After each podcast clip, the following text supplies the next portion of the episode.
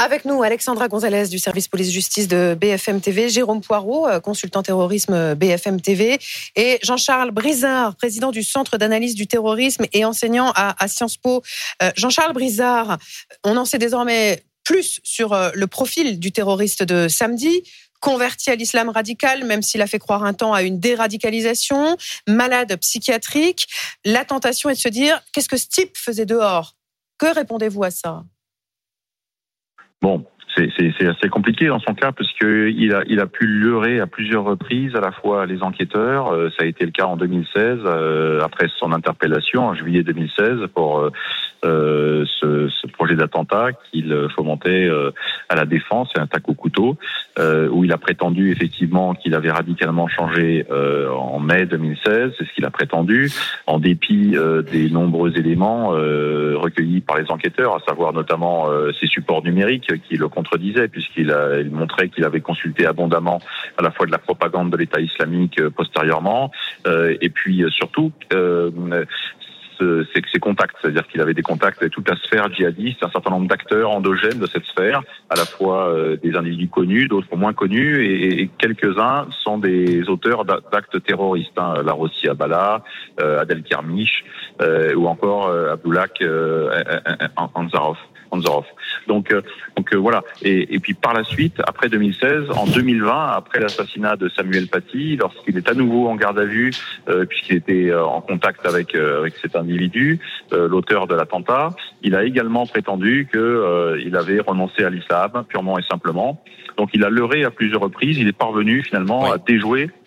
comment dirais-je, la vigilance des, des services. Alors ça, Alexandra Gonzalez, c'est une vraie difficulté cette capacité qu'a cet homme à la dissimulation. Et pas que sur un seul thème d'ailleurs. Non, il, en fait, lorsqu'il va voir volontairement les policiers en octobre 2020, il est déjà sorti de prison à ce moment-là. Il a toujours un suivi le concernant, mais il est en liberté dehors. Il va voir spontanément les policiers, il va dire, comme le disait Jean-Charles Brizard, je me suis écarté de la religion, je suis devenu anti-islamiste radicaux, euh, j'ai la haine contre les islamistes qui appellent ouvertement ou non à la violence, euh, et euh, sachez que je prends un traitement, j'ai fait des crises d'angoisse. Enfin, il est dans une tactique de dissimulation euh, qui est totale et qui va faire illusion. Jean-Charles Brizard, est-ce que ça peut être l'une des explications à la suspension de son traitement psychiatrique?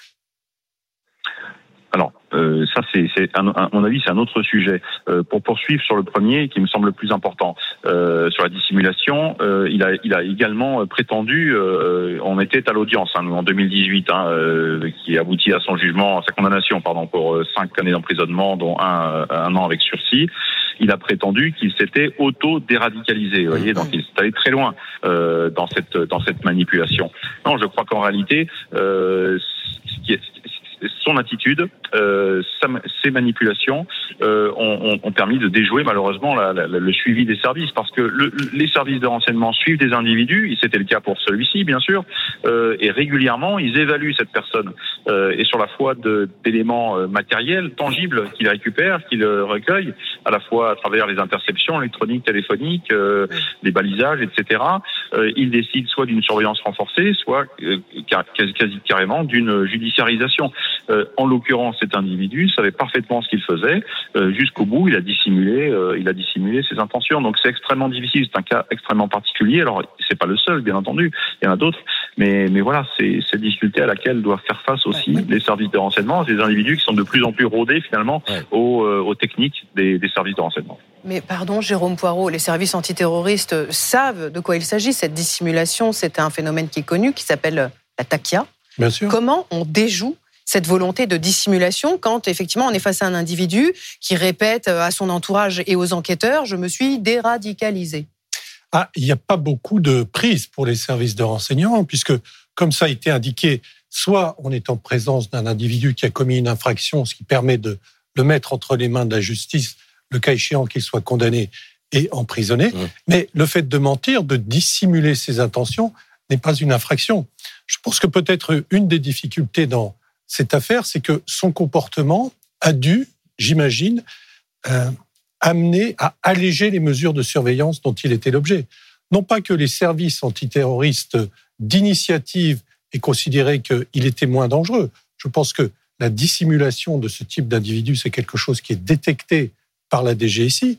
Mais pour surveiller des individus, les services de renseignement doivent obtenir une décision d'une autorité administrative indépendante qui est très, très sourcilleuse sur les autorisations qui sont délivrées pour des mesures de surveillance, des écoutes téléphoniques, euh, des, des, pièges informatiques, etc. Jérôme, fin octobre, sa mère fait un signalement. Oui.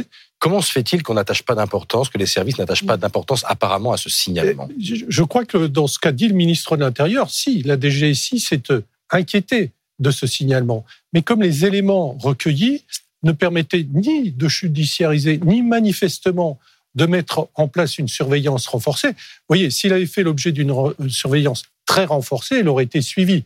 Mmh. Être suivi, ça nécessite des moyens considérables. On ne peut pas lui reprocher de ne pas avoir encore agi, c'est ce que vous voulez dire Non, c'est ça, mais euh, je crois que les services de renseignement, notamment la DGSI, sont en partie entravés par la fameuse loi sur le renseignement de 2015 qui encadre de manière très étroite les surveillances qui peuvent être C'est-à-dire qu'on ne peut pas le mettre sous surveillance, effectuer des filatures. Ça, c'est impossible. La loi ne le prévoit pas. Alors, les filatures sont hors du champ, mais les filatures, c'est ce qu'il y a de plus consommateur de moyens. Mmh. Mais simplement les écoutes téléphoniques, la surveillance des SMS, etc. Vous savez, dans l'affaire euh, des frères Kouachi, c'est-à-dire le drame de Charlie Hebdo, qui a fait de nombreuses victimes, eh bien, les services de renseignement, la DGSI à l'époque, avait dû interrompre les surveillances parce que cette fameuse autorité administrative indépendante considérait qu'il n'y avait plus suffisamment d'éléments pour attenter à la vie privée de ces euh, terroristes euh, en puissance. Jean-Charles Brizard, Gérald Darmanin, qui sera euh, l'invité d'Apolline de Malherbe dans, dans 12 minutes maintenant, disait hier soir que la France était durablement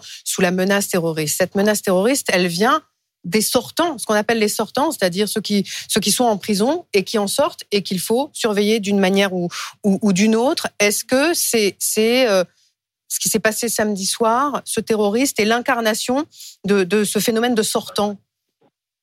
Alors, les sortants sont une des composantes hein, de la menace à laquelle euh, la France doit, doit, faire face. Ça n'est pas la seule. Euh, il y a d'autres composantes. Il y a une composante euh, endogène dont font partie les, les sortants.